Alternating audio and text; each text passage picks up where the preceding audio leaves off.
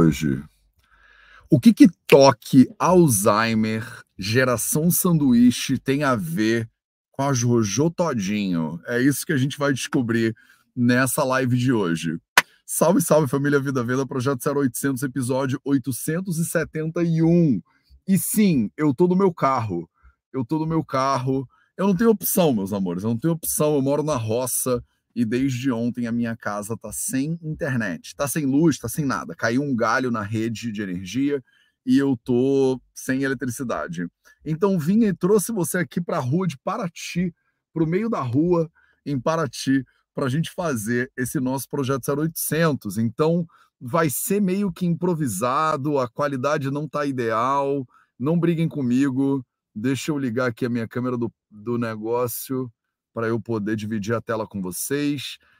Se você não está sabendo ainda, o 0800 ele acontece terças, quintas e share. Isso. Terças, quintas e sábados. E a live de sábado de manhã, que é essa daqui, é quando eu venho te trazer as notícias mais interessantes que rolaram ao longo da semana. Quer dizer, tem com certeza milhões de notícias interessantes por aí, mas eu trago algumas que eu gostaria de comentar, que eu acho que são relevantes potencialmente para você.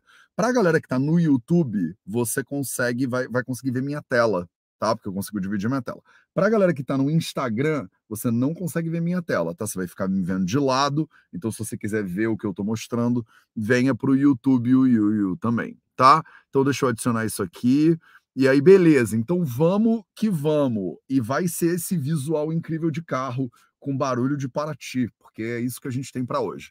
Tá? Então, primeira notícia, né? Primeiro, primeiro ponto aí da nossa live de hoje: Novembro Azul.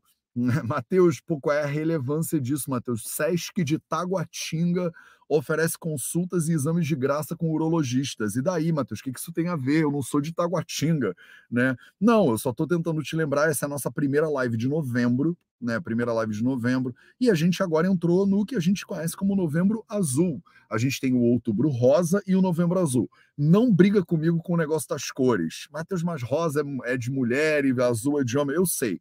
Eu não sei se esse troço já tá meio, né? Mas enfim, é, é, é do jeito que é. Tá, então é só para te lembrar que no Outubro Rosa a gente falou uma tonelada de saúde feminina. A gente falou sobre prevenção e conscientização a respeito do câncer de mama. E o Novembro Azul ele é um convite à lembrança, né, à conscientização a respeito do câncer de próstata. Falamos um monte de saúde feminina, aí a gente fala um bocadinho aqui agora de saúde masculina também, tá? Então, essa notícia não é particularmente relevante, vou botar ela na descrição desse comentário, a não ser que você mora em Taguatinga. Mas o que, que é importante dessa é, notícia? ela lembra, né, os seus homens e é, de repente você é mulher, está assistindo isso aqui, o seu parceiro, ou seu companheiro, ou seu melhor amigo, ou seu amigo que nem é tão amigo assim, ou seu irmão, ou seu pai, sei lá, né? Esse mês é um mês da gente convidar essas pessoas a olharem para um grande tabuzão, né, que é né, o câncer de próstata. O câncer de próstata não é em si um tabu, né? Mas os procedimentos necessários para você é, fazer né, os exames é, para prevenção de câncer de próstata são um tabu sim, né? Que é o nosso é, é famoso, né?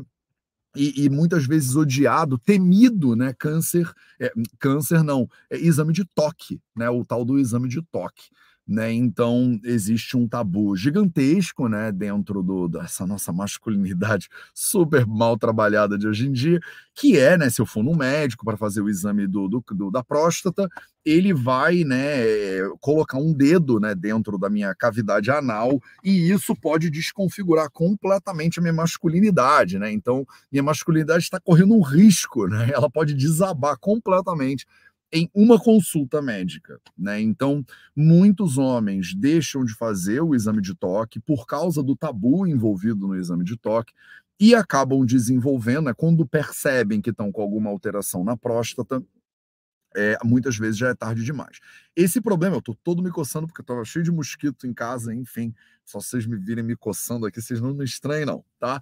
Eu tô é, eu tô trazendo esse assunto para luz para você poder me ajudar nesse processo, né? Porque é um processo de conscientização social, já está muito melhor do que era antigamente, já melhorou infinitamente, tá? Mas é muito importante é, isso entrar um pouquinho, né, dentro do, do nosso radar de saúde, tá? É, homens, e eu vou falar mais sobre isso, se demora eu faço uma live inteira sobre isso, câncer de próstata, como prevenir o câncer de próstata, PSA, exame de toque, a gente pode entrar mais em detalhe.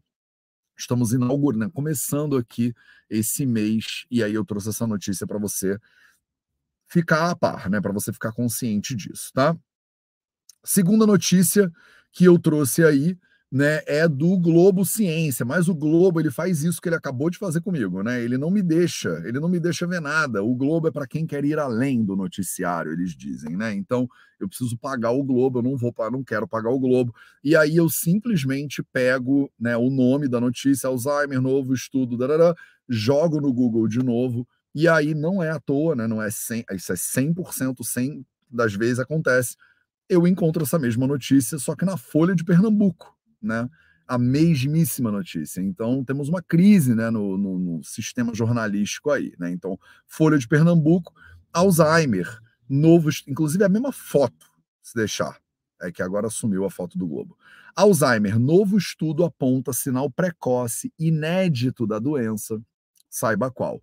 Cientistas suecos identificam um aumento no metabolismo do hipocampo, que pode indicar o desenvolvimento do diagnóstico a longo prazo. Então, notícia fresquinha, saiu aí no dia 2 né, do 11, que foi anteontem, é, falando sobre um sinal precoce inédito da doença de Alzheimer. E aí você que não está né, familiarizada ou familiarizado com a importância que isso tem, só para você saber, o Alzheimer mata mais de 1,2 milhões de pessoas no Brasil né, todos os anos. Então, é, talvez você conheça alguém que está sofrendo com Alzheimer, talvez você já tenha conhecido, mas estatisticamente você com, quase com certeza você conhece alguém ou já ouviu falar de alguém que foi ficando mais velho e aí, né, acabou sendo acometido por Alzheimer. E essa doença, ela tem um período de latência gigantesco, né? Ela demora ah, décadas para se manifestar, mas ela começa a se implantar, né? Por isso se chama período de latência, ela começa a acontecer no corpo da pessoa quando ela ainda é jovem. Eu, por exemplo, estou fazendo 40 anos agora em janeiro, e eu já posso ter o início da doença desenvolvendo. Eu fico assintomático, ninguém vai saber que eu estou começando a desenvolver Alzheimer, mas quando eu chego nos 50, 60, 70, 80, isso vai ficando mais claro. Né? Então, Uh, uma doença, uma das 10 doenças que mais mata no mundo hoje em dia, é doença absolutamente fundamental para a gente estudar. Já fiz vários vídeos sobre Alzheimer. Se você botar Vida V da Alzheimer no YouTube, você encontra vídeos sobre alimentação e a gente vai continuar falando. Inclusive, eu apoio ativamente uma iniciativa que chama Projeto Cérebro em Ação. Então, se tiver algum né, é, é, leão, dente de leão aí, vocês mandem o seu dente de leão, manda o seu oizinho aí nos comentários para mim. Né? Você que é dente de leão do projeto Cérebro em Ação.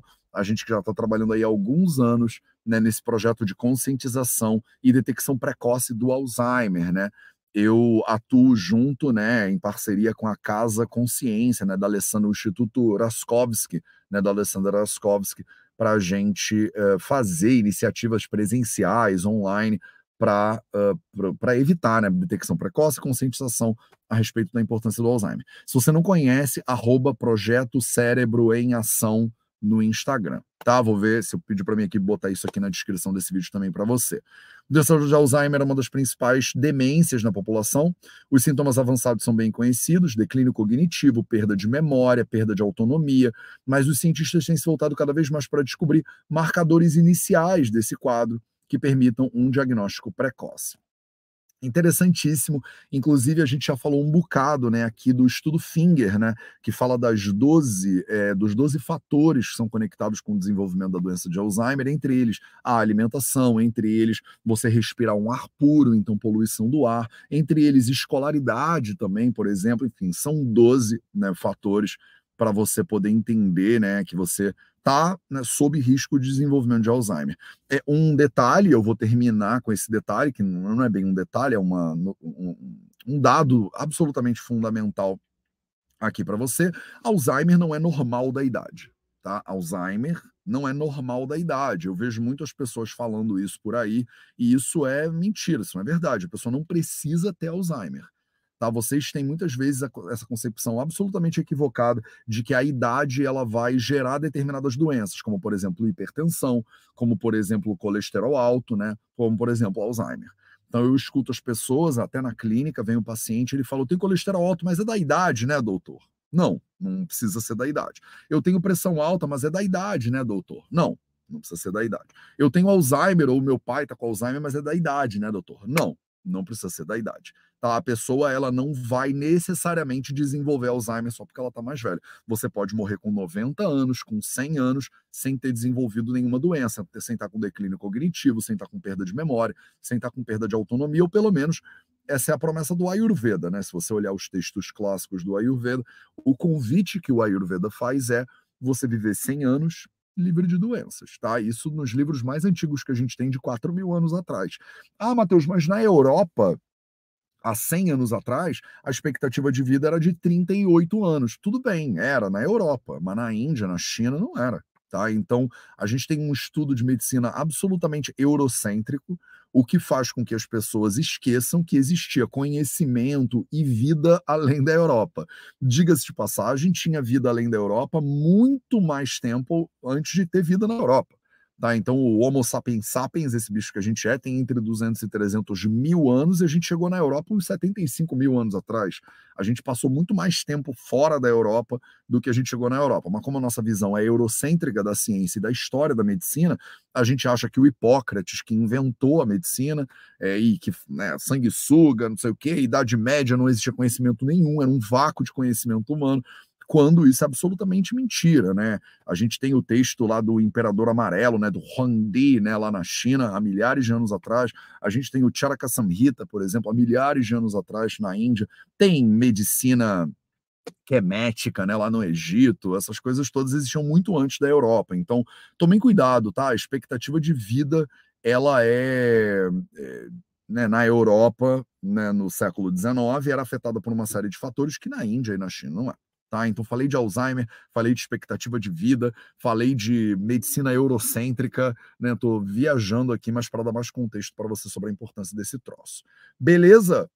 Próxima notícia que eu peguei aqui que eu achei interessante trazer para você é sobre a geração sanduíche, né? Notícia do A Gazeta. Eu não sei se você já ouviu falar nesse termo, geração sanduíche. Eu não tinha ouvido falar ainda, então foi interessante para mim geração sanduíche entre aspas. Mulheres se desdobram para cuidar de pais idosos e de filhos.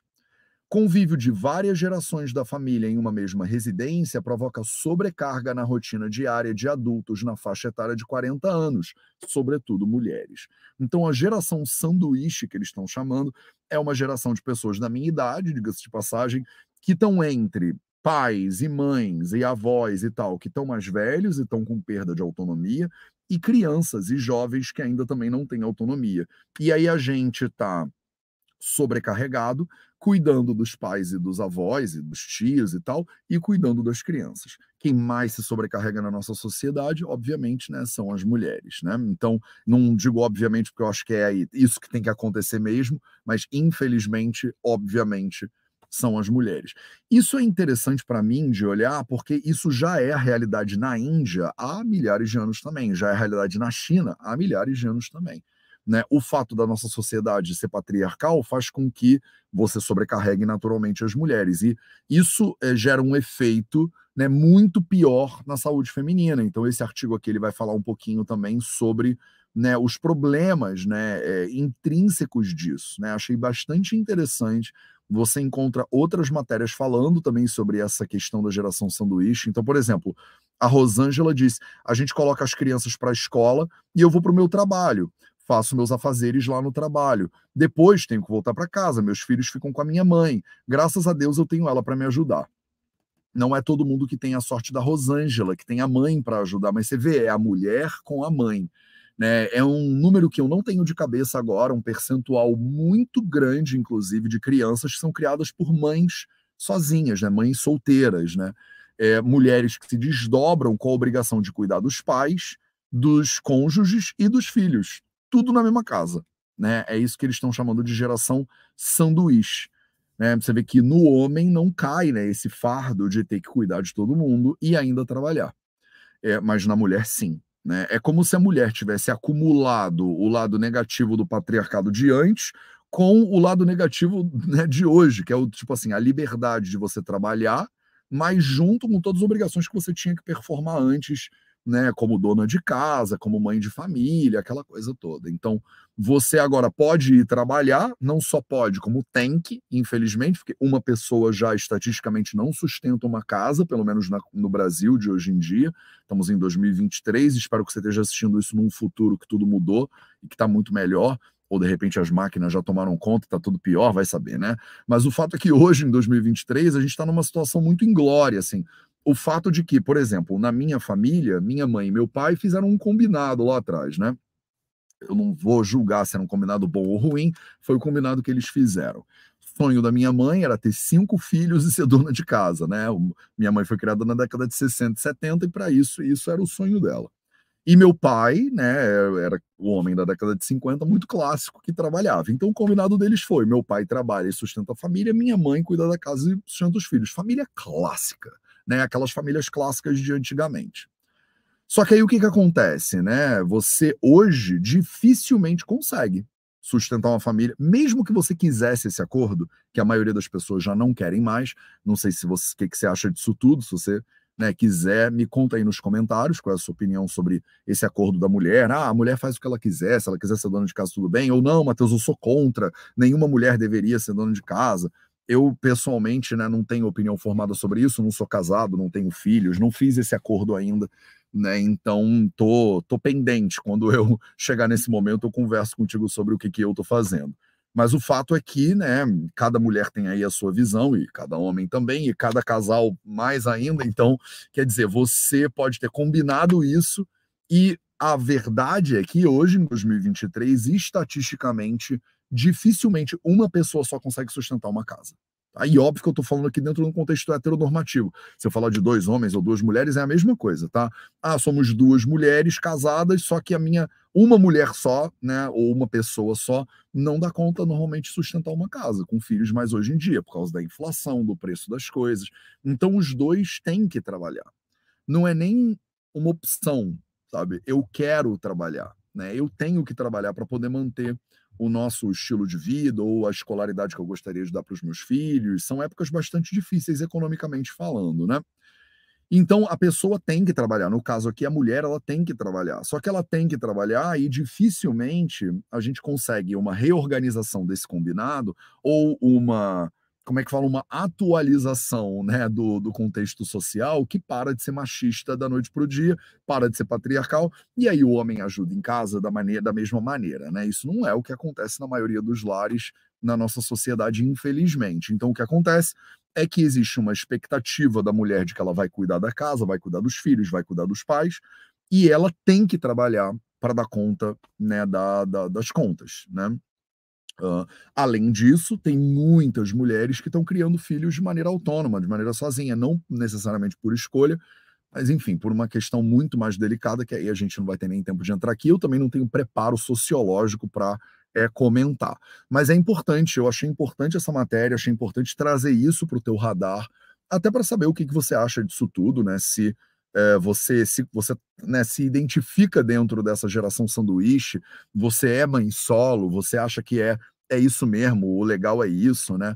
É, enfim, né? Fica aqui o questionamento para mim essas lives são cada vez mais né, lugares para a gente ter um fórum de pensamento coletivo e muito menos eu te dizendo o que, que eu acho que você deveria pensar. Né? Quando o assunto é Ayurveda, eu trago os textos clássicos, quando é medicina moderna ou nutrição, eu trago as evidências científicas que eu conheço, o melhor dentro das minhas possibilidades. Quando o assunto é sociologia, antropologia, eu sou absolutamente ignorante, eu simplesmente trago o questionamento e aí a gente conversa, troca uma ideia, né?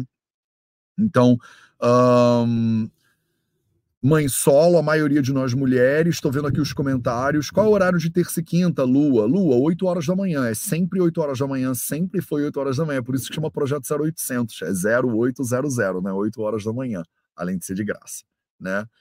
Uh, legal, maravilha. Vamos para a próxima? Vamos. Essa notícia que eu achei bastante interessante, né? Sobre toque né? Então não é particularmente é, assim, tipo, a notícia em si, mas muito mais o contexto da notícia, né? O fato de que, como deixa eu botar aqui o nome, né? Maringá FM GMC, toque. Mulher que lavava mãos até sangrar é curada com um chip no cérebro. Na verdade, é uma matéria da Metrópolis, que é parceira do GMC Online, tá vendo? É tudo agência, né? E aí tem aqui a fotinho da mulher, né? E aí o que, que eu achei interessante? Após anos sofrendo convulsões e um quadro sério de transtorno obsessivo compulsivo, a americana Amber Pearson, 34 anos, finalmente consegue ter uma vida normal depois de passar por uma cirurgia que implantou um chip no seu cérebro. Então, olha que interessante. Talvez eu traga um pouco mais sobre isso, se vocês tiverem interesse. Me manda aí nos comentários. Quero saber mais sobre esse chip e tal, que aí a gente faz uma live inteira falando sobre essa tecnologia. O dispositivo do tamanho de um band-aid. Vocês conseguem ver? Conseguem. O dispositivo de um tamanho de um band-aid conseguiu parar as convulsões e o comportamento obsessivo simultaneamente. E Amber foi a primeira paciente com sucesso nesse tratamento. Até então, o funcionamento do aparelho contra o toque era apenas uma teoria, tá? Então, achei bastante interessante. Se você quiser, eu trago né, mais detalhes sobre esse chip, sobre para que, que ele serve, como é que funciona. Mas achei interessante porque, para além do toque, né, para além do transtorno obsessivo compulsivo, a mulher sofria de convulsões também. Então você imagina que consegue implantar um chip no seu cérebro que mexe né, com o padrão um, elétrico do seu cérebro, e esse padrão elétrico ele consegue afetar o seu comportamento. Eu sei que isso é óbvio para muitos de vocês que estudam ciência, mas para a maioria das pessoas eu imagino que seja absolutamente né, inovador. Você nunca tem ouvido né, a possibilidade um, disso, né? Muitas pessoas acreditam que o toque, o transtorno obsessivo compulsivo, é algo psicológico, né? É, porque a pessoa tem um desequilíbrio mental. E olha que interessante, né? A perspectiva de que se um estímulo elétrico específico ele consegue mudar o seu toque, talvez o toque advenha de um desequilíbrio elétrico, bioquímico, por exemplo, no cérebro da pessoa. E não seja uma questão de porque a pessoa é chata, né? Porque a pessoa ela, ela tem toque. A gente não fala assim, né? De maneira até meio é, né, como é que fala isso? Pejorativa, né? Ah, a pessoa tem toque, né? Ela parece que ela é, ela é meio obsessiva, ela é meio compulsiva. A gente fala como se fosse um comportamento, como se a pessoa tivesse opção, né, de ter ou não ter esse comportamento. Ela lava a mão obsessivamente porque ela é, tem mania, né? A gente fala mania também hoje em dia, então e antigamente, né? E aí essa pesquisa, ela sugere, né, uma teoria, tipo, olha, talvez tenha a ver com o equilíbrio elétrico do cérebro da pessoa, do sistema nervoso central. E aí você implanta um chip, mexe no equilíbrio elétrico do cérebro da pessoa e ela deixa de ter o transtorno obsessivo compulsivo.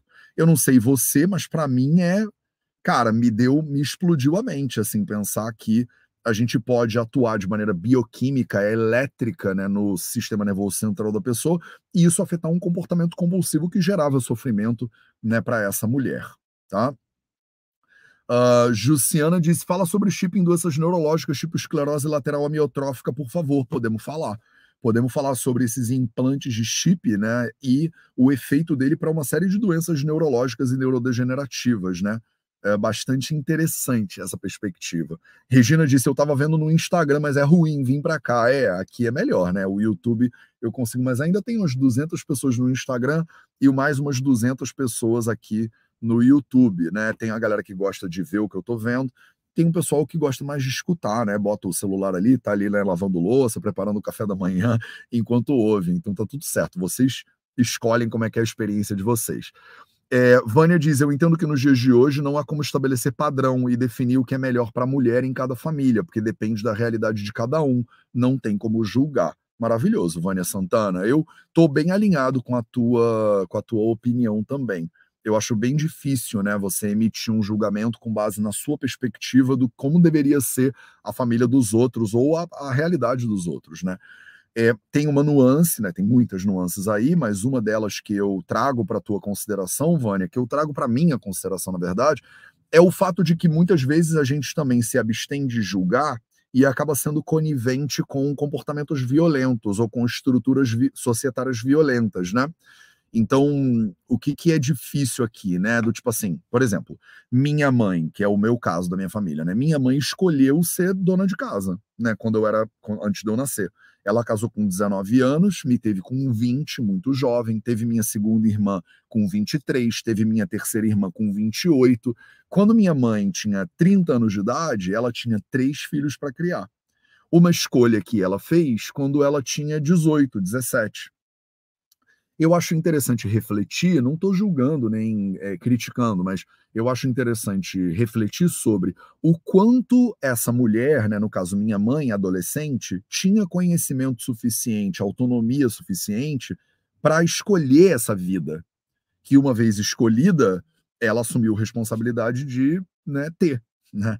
Só que, tendo sido criada dentro de uma estrutura extremamente machista e patriarcal, será que ela, como menina, né, na década de 70, ela efetivamente escolheu essa vida? Tem muitas mulheres que, depois de terem feito essa escolha, quando tem 30 anos, elas meio que demonstram arrependimento.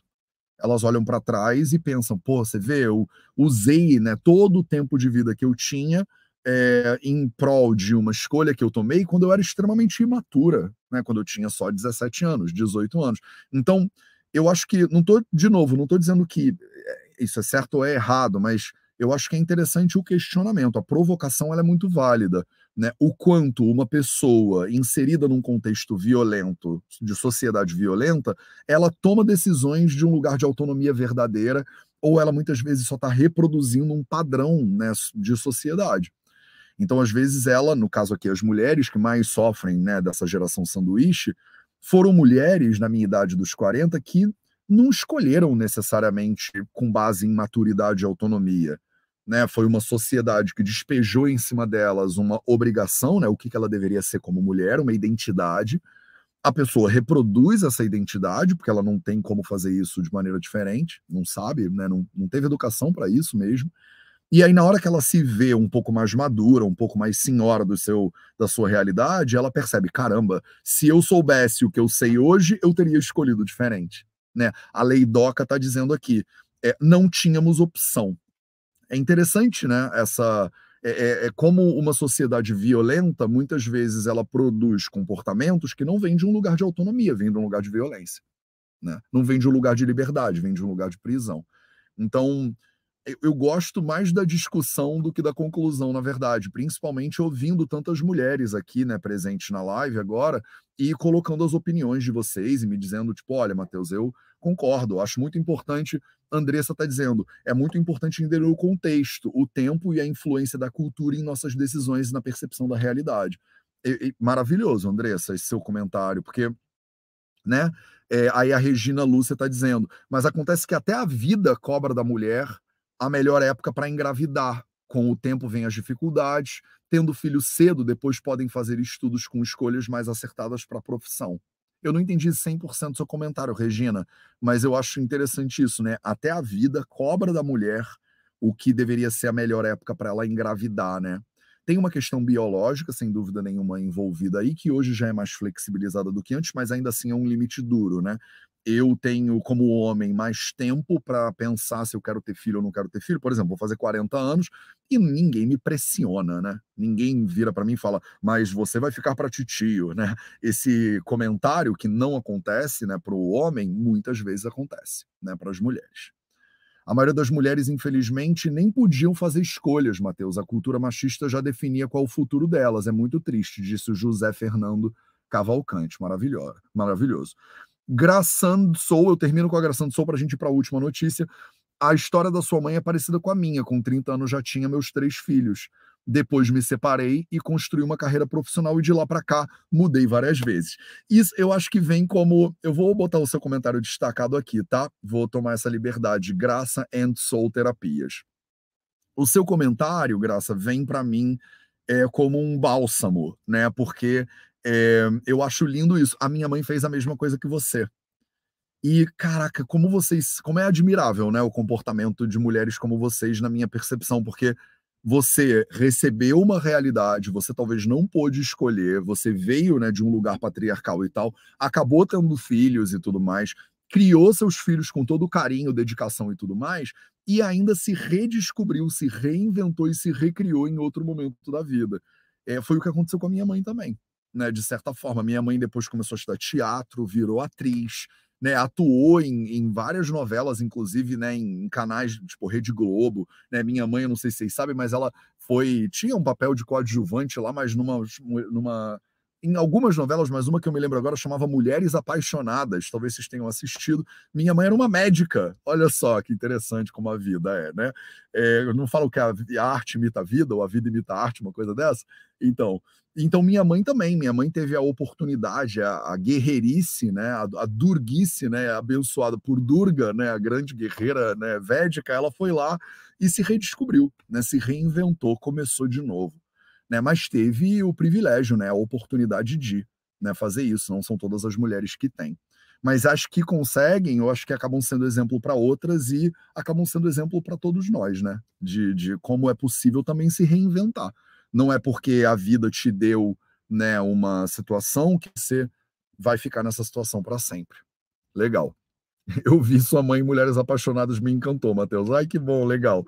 Faz tempo já essa novela, né? Mas é da nossa galera. E aí, vamos para a última notícia para a gente fechar a live de hoje. Foi uma notícia que chegou para mim e que eu acabei falando, cara, vou botar o tema da live baseado nessa notícia, porque me surpreendeu, assim, né? A notícia é que Jojo Todinho faz um alerta sobre saúde mental após a morte de um influenciador eu não sou por dentro dessas notícias, eu, de novo, só leio notícia para vir aqui falar contigo no sábado. No, durante a semana, quase impossível eu saber alguma coisa que está acontecendo, porque realmente não me importa muito, né? E eu sei quem é a Jojo Todinho por causa da Anitta, né? E aí eu ouvi falar, tinha uns memes dela, negócio de Big Brother, então eu não sei exata, não conheço profundamente na né, história da Jojo Todinho, mas eu sei que ela é uma figuraça, ela é super engraçada, eu vi uns memes dela, e aí apareceu uma notícia para mim dentro do, do, do, do, espectro de saúde, porque eu tenho meu minha busca, ela é toda segmentada, né? Então eu falo melhores notícias, que bombaram sobre saúde na última semana, notícias mais importantes de saúde da última semana. E apareceu essa notícia da Jojo Todinho, é, ainda dentro do contexto do outubro né, rosa, 30 de outubro de 2023, a cantora utilizou sua influência para falar sobre o assunto. E aí me chamou a atenção, porque eu falei, caramba, Jojo Todinho, dentro de uma notícia de saúde mental, por que, que será isso, né? E aí eu fui investigar, né? Jojo Todinho falou o que pensa sobre saúde mental e disse que iria aproveitar a visibilidade que tem para fazer um alerta após a morte do influenciador digital Rodrigo Amendoim. Eu não sabia também quem era o Rodrigo Amendoim, então, obviamente, como um bom nerd, eu fui pesquisar. E aí eu achei uma matéria do G1, né, falando sobre a morte desse influenciador, né, o Rodrigo Amendoim. Você pode exibir anúncio? Não, eu prefiro que não. Também não quero. Obrigado. Arma usada na morte de Rodrigo Amendoim, influenciador. Deixa eu botar isso aqui na tela melhor para você. É isso aí no caderno da Bahia, porque ele morava em é, Salvador, né? Arma usada na morte de Rodrigo Amendoim, influenciador encontrado em apartamento na Bahia, é de amigo policial militar. O influenciador digital tinha 1,5 milhão de seguidores nas redes sociais e foi encontrado morto em Lauro de Freitas, região metropolitana de Salvador. PM que esqueceu a arma PM disse que esqueceu a arma em banheiro. Então, é, isso aqui é uma notícia horrível dessas que a gente encontra de vez em quando. E, resumindo, né, um amigo do Rodrigo esqueceu a arma dele na casa do Rodrigo e ninguém sabe, parece, pelo que eu via, pelo que eu consegui entender e descobrir até agora, ninguém sabe o que, que houve com o Rodrigo Amendoim, mas parece que ele usou a arma do colega PM para cometer suicídio. Né? A gente falou bastante sobre suicídio no mês de setembro, né, que foi o setembro amarelo, mês de conscientização e tudo sobre suicídio. Falamos sobre depressão, falamos sobre ansiedade. Eu trouxe muito esse tipo de é, notícia aqui para você no mês de setembro. Se você não viu, tá tudo no YouTube gravado para você beleza? Mas olha que interessante, aí a Jojo Todinho, ela foi falar sobre o colega dela, o Rodrigo Amendoim, e eu parei para ler esse troço e eu não te trouxe de bobeira, eu te trouxe porque eu achei muito interessante a provocação da Jojo Todinho. E eu sei que muitas pessoas têm preconceito, né? Tipo, ah, Matheus, você fica lendo notícia da Jojo Todinho. Eu fico, gente. Eu não sei se você está me julgando por causa disso, mas eu fico. Eu acho que todo mundo, né? Inclusive a Jojo Todinho, com certeza deve ser uma guru. Né? Ela deve ter um monte de coisa que ela sabe na vida dela e que eu não sei. Né? Então, quando eu paro para ouvir a Jojo Todinho, eu aprendo. E, cara, foi interessante, porque ela pediu para que os jovens parem de tentar mostrar nas redes sociais uma vida que não tem e serem realistas, terem o pé no chão, como ela falou. O que eu achei muito interessante do alerta né, que a Jojo Todinho colocou aqui é que o amigo dela, o Rodrigo Amendoim, influenciador, milhões de seguidores, aquela história, mas o cara estava sofrendo né, com problemas de saúde mental, de depressão, e ninguém sabia. Né, e ninguém fica sabendo. É, e a gente vive, aí ela está meio que denunciando aqui, né? Saúde mental não é brincadeira, depressão não é frescura. Isso acontece todo santo dia. Parem de se basear em festa de artista e vivam a realidade. Eu vou passar para cima, eu vou passar por cima de quem eu sou de verdade para impressionar quem? Eu achei esse questionamento, eu não sei o que, que tu acha disso aqui, mas eu achei, vou até aumentar aqui na tela para você ver direitinho. Eu achei esse questionamento muito importante tá? Muito importante. Por isso que eu estou botando ele na tela para você. Eu vejo isso muito no mundo hoje em dia. E muito mais ainda com a geração que veio antes de que está vindo, né, depois de mim, né? É, de novo, eu sou de uma geração da década de 80, início da década de 90 ali, que eu fui jovem, e a gente cresceu sem celular, sem aplicativo, sem TikTok, sem Instagram, sem essas coisas. Então eu percebo que eu ainda sou mais imune, de certa forma, ao efeito que essas redes sociais têm, né? Na saúde, na minha saúde mental. Eu consigo desligar, por exemplo, o meu Instagram, como foi ontem, por exemplo. Ontem eu não encostei no Instagram, eu passei 24 horas sem mexer e sem abrir o aplicativo. Hoje eu abri ele porque eu faço a live. Eu vou desligar esse negócio da live. Talvez eu grave umas respostas de caixinha de stories e tudo mais e acabou. Eu não vou ficar mexendo no Instagram ao longo do meu dia.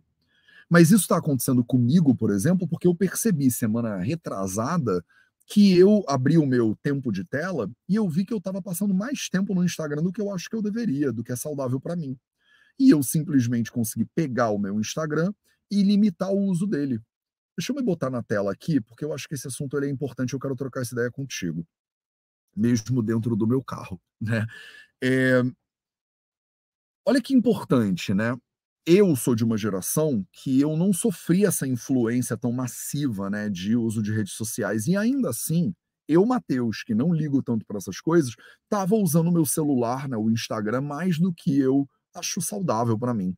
Então eu criei uma limitação e falei, não vou usar. E parei de usar e pronto. Só que o problema maior é que tem muita gente que não consegue fazer isso a pessoa tenta melhorar, ela tenta parar de usar, ela tenta ver menos, ela não dá conta. Ela não consegue. Isso está virando um vício. E junto com esse vício vem uma série de comportamentos que são nocivos para a gente como sociedade.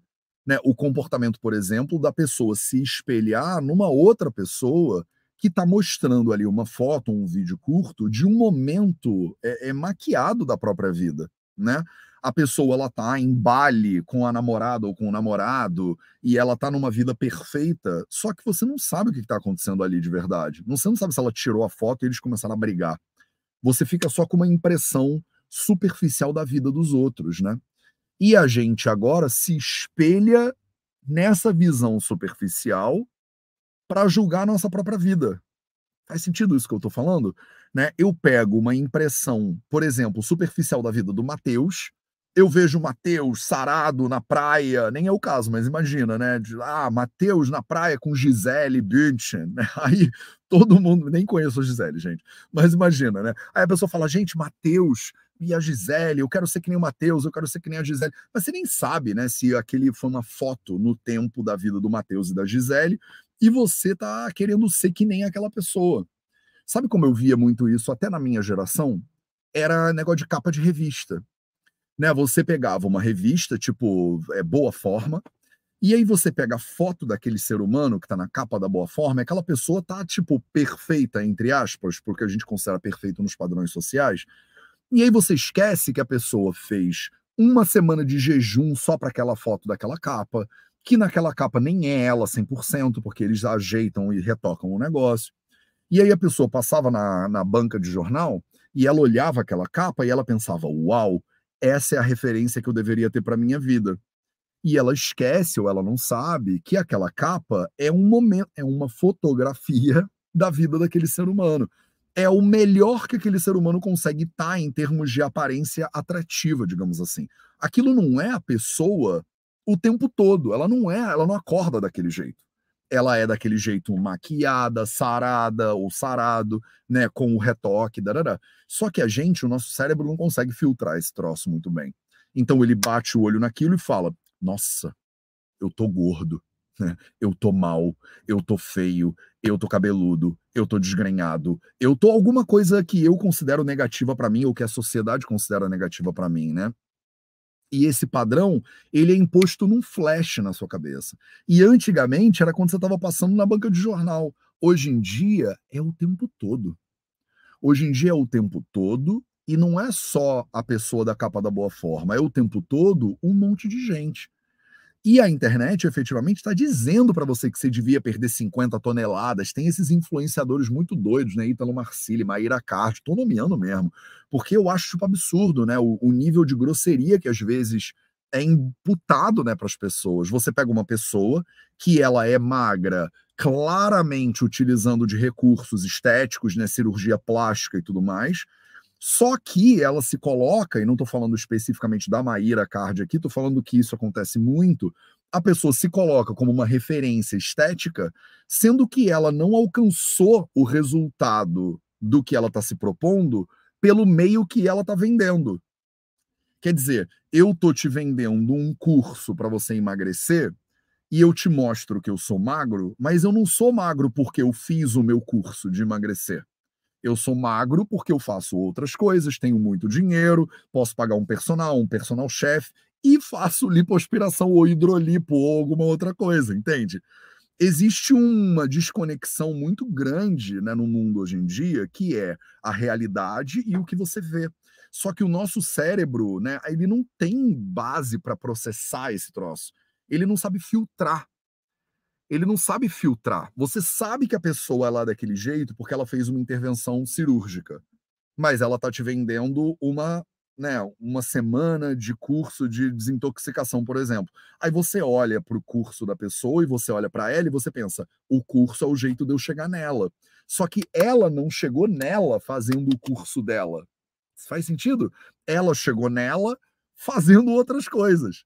E o louco é, ela pode te vender o curso, pegar o dinheiro do curso, que ela ficou milionária ou milionário, e aí ela investe num bom personal trainer, num bom chefe de cozinha, num bom, numa boa cirurgia plástica com o melhor cirurgião do mundo, e te vende o curso para dizer: você quer ser que nem eu? Compra esse curso. E aí vira uma roda que não faz sentido nenhum. Tipo, não. Você percebe? Tipo, eu faço, te, dou um, te vendo um curso né, no Vida Verde e falo assim: você quer aprender a Ayurveda? Faça o meu curso. Eu estou te ensinando a Ayurveda. Eu estou te ensinando como é que você aprende a Ayurveda. Eu aprendo a Ayurveda e estou te ensinando como é que aprende a Ayurveda. Isso está totalmente conectado, né? O meu curso com a coisa que eu ensino. Agora, se eu te vendesse um curso de Ayurveda, mas eu não aprendo a Ayurveda desse jeito, eu aprendo a Ayurveda com uma fórmula secreta que só eu tenho acesso, só que eu não te encontro essa fórmula no meu curso, eu estaria sendo incoerente, percebe? Eu estou te vendendo o jeito de fazer uma coisa, mas eu não uso esse jeito para fazer essa mesma coisa. E o mundo de hoje é isso. É muito isso, né? Sou eu te dizendo para você fazer uma coisa que eu não faço. Só que isso é a coisa mais antiga da história da humanidade. Eu faça o que eu digo, mas não faço o que eu faço. E aí vem a Juju Todinho e aí eu tiro o chapéu aqui para essa mulher hoje. Eu vem a Jojo Todinho dizer: para com isso, cara. Tipo, vocês estão tudo louco? Vocês estão loucos? Tipo, para de seguir a, a realidade que o influenciador tá mostrando para você em rede social.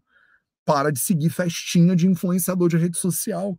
Ele tá te mostrando uma realidade que não é a realidade que ele vive ele está te mostrando uma fotografia no tempo. A Boa Forma também fazia isso, mas agora Instagram TikTok fazem isso de maneira mais intensa, né? Que não é, não é o que leva, não, não é o que a pessoa faz o tempo todo, não é ela de verdade, não é a realidade. Volta para a realidade. Só que como que você vai fazer isso?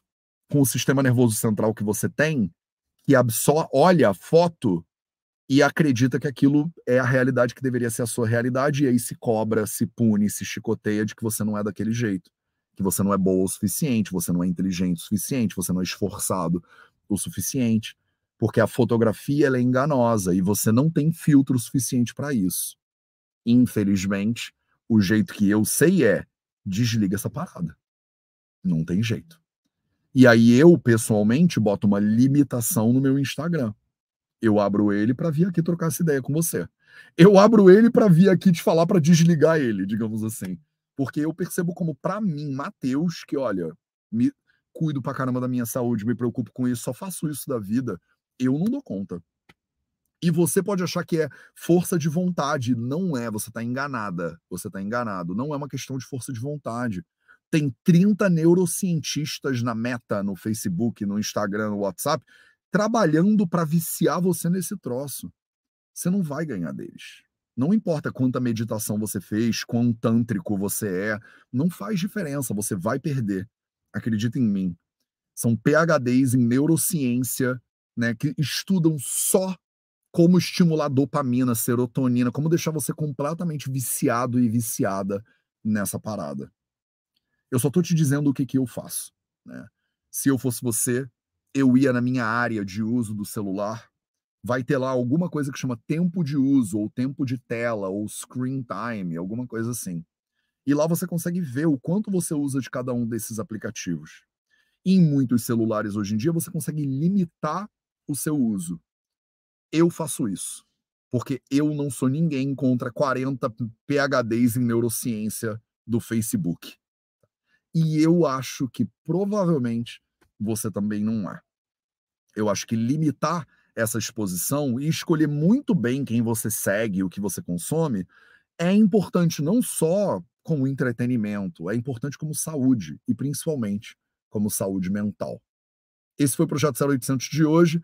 0800, né, às 8 horas do horário de Brasília, terças, quintas e sábados aqui no YouTube para vocês. Eu boto meu Instagram aqui também um pouquinho para essa pessoa quiser, né, ver, mas o YouTube é o poder. A gente se vê de novo na terça-feira para mais um 0800. Até lá, um beijo e tchau.